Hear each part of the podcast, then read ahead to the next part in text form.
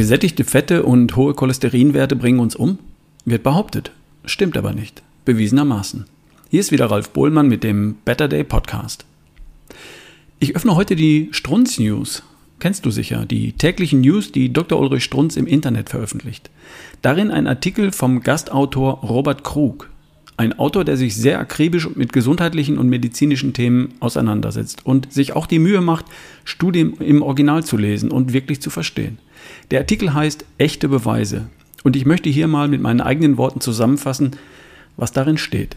Es geht erst einmal um Studien. Kennst du sicher. Studien haben ergeben, dass, na dann muss es ja stimmen. Blödsinn. Mit Studien kannst du alles beweisen, was du beweisen willst. Du musst eine Studie nur entsprechend gestalten und anlegen und schon kommt das gewünschte Ergebnis dabei heraus. Oder eben nicht. Und dann kannst du die Studie auch einfach unter den Tisch fallen lassen. Ups. Noch mehr Unsinn wird mit der Interpretation von Studien getrieben. Du kannst einfach behaupten, eine Studie habe bewiesen das, obwohl die Verfasser dieser Studie das gar nicht behaupten. Du veränderst nur einen Satz aus der Studie. Aus wir haben eine Korrelation zwischen x und y festgestellt, wird dann in der Presse die Studie zeigt, dass x y macht. Und das ist dann gelogen. Eine Korrelation zeigt nur ein gleichzeitiges Auftreten von x und y. Ich kann mit einer Studie eine Korrelation zwischen dem Gewinn der deutschen Fußballmeisterschaft durch den FC Bayern München und steigenden Temperaturen nachweisen. Ja, ehrlich. In den vergangenen elf Jahren sind die Temperaturen in der Zeit angestiegen, in der Bayern München die Meisterschaft eingefahren hat. Also muss der Sommer was mit dem FC Bayern zu tun haben. Oder Bayern gewinnt die Meisterschaft, weil im Mai die Temperaturen steigen.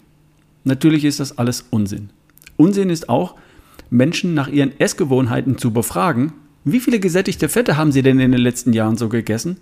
Und gleichzeitig ihre Sterbewahrscheinlichkeit zu protokollieren. Und dann zu behaupten, gesättigte Fette bringen uns um. Vielleicht treffen der Konsum von vielen gesättigten Fetten und bestimmte Krankheiten tatsächlich parallel auf. Gut möglich ist aber auch, dass nicht die gesättigten Fette selbst das Problem sind, sondern Pökelsalze, Konservierungsstoffe und Farbstoffe in billigen Wurstwaren. Die werden von Menschen häufig zu sich genommen, wenn sie behaupten, sie hätten viele gesättigte Fette gegessen. Beobachtungsstudien beweisen gar nichts. Nichts. Sie geben nur einen Hinweis. Und diesem Hinweis kann man, muss man dann in Interventionsstudien nachgehen. Und solche Interventionsstudien, die können was beweisen. Eine gute Interventionsstudie ist eine randomisierte Doppelblindstudie. Und das wäre folgendes. Man nimmt eine große Gruppe Menschen und teilt sie per Losentscheid in zwei Gruppen, A und B, nach dem Zufallsprinzip. Aber keiner weiß, wer in Gruppe A und in Gruppe B ist. Gruppe A bekommt dann eine bestimmte Ernährung, eine bestimmte Behandlung oder ein bestimmtes Medikament. Es wird überprüft, ob das auch tatsächlich genommen wird. Und Gruppe B bekommt ein Placebo. Etwas, das genauso aussieht und sich genauso anfühlt. Keiner weiß, wer wirklich die Intervention bekommen hat und wer nicht. Nicht einmal die Ärzte, Schwester und die Behandelnden. Wer in welcher Gruppe ist und wer was bekommt, echt oder Placebo, das wird verschlossen. Man beobachtet alle Teilnehmer aus Gruppe A und Gruppe B gleichermaßen, ohne dass irgendjemand weiß, wer in welcher Gruppe ist und notiert, was bei allen aus Gruppe A und bei Gruppe und aus Gruppe B passiert. Und erst wenn alles notiert und ausgewertet ist, öffnet irgendjemand den Tresor und schaut nach, wer tatsächlich die Intervention bekommen hat und wer nicht. Nochmal, selbst die Menschen, die die Untersuchung machen, wissen nicht, wer behandelt wurde und wer nicht. Selbst der Studienleiter nicht. Sonst sieht er Erfolge, wo keine sind. Erst ein neutraler, sagen wir mal, Notar deckt ganz am Schluss die Karten auf. Und wenn das gut gemacht ist, das ist sehr aufwendig und teuer, dann kann eine Studie etwas beweisen. So eine Studie wurde 1968 bis 1973 in den USA gemacht, an 9000 Patienten zum Thema gesättigte Fette. Bei Gruppe A wurden die gesättigten Fette in der Ernährung durch mehrfach ungesättigte Fette ersetzt. Man konnte das sehr gut kontrollieren, weil es sich um Klinikpatienten handelte. Man wusste, was die tatsächlich gegessen haben. Beweisen wollte man, dass die gesättigten Fette die Sterblichkeit erhöhen. Was ist tatsächlich passiert? In der Interventionsgruppe, die mit den mehrfach ungesättigten Fetten, sank das Gesamtcholesterin um 13,8% ab. Gab es aber dabei einen Effekt auf koronare Herzerkrankungen? Nicht die Bohne. Sank die Sterblichkeit ab? Nein, im Gegenteil, sie stieg an.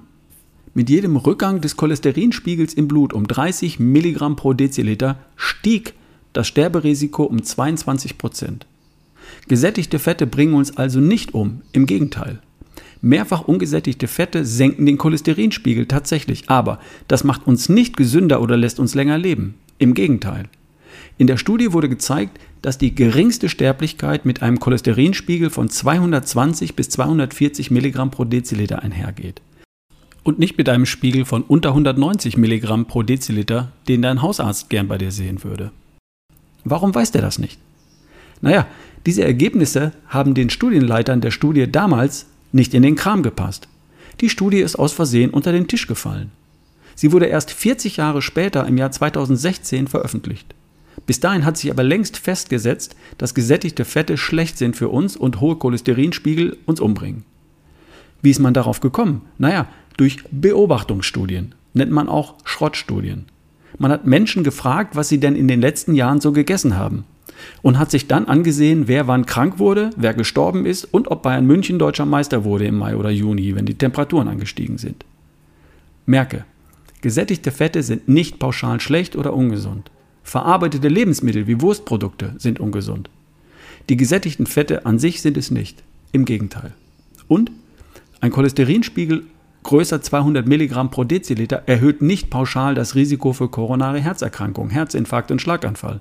Nur wenn andere Risikofaktoren dazukommen, dann wird das möglicherweise zu einem Thema.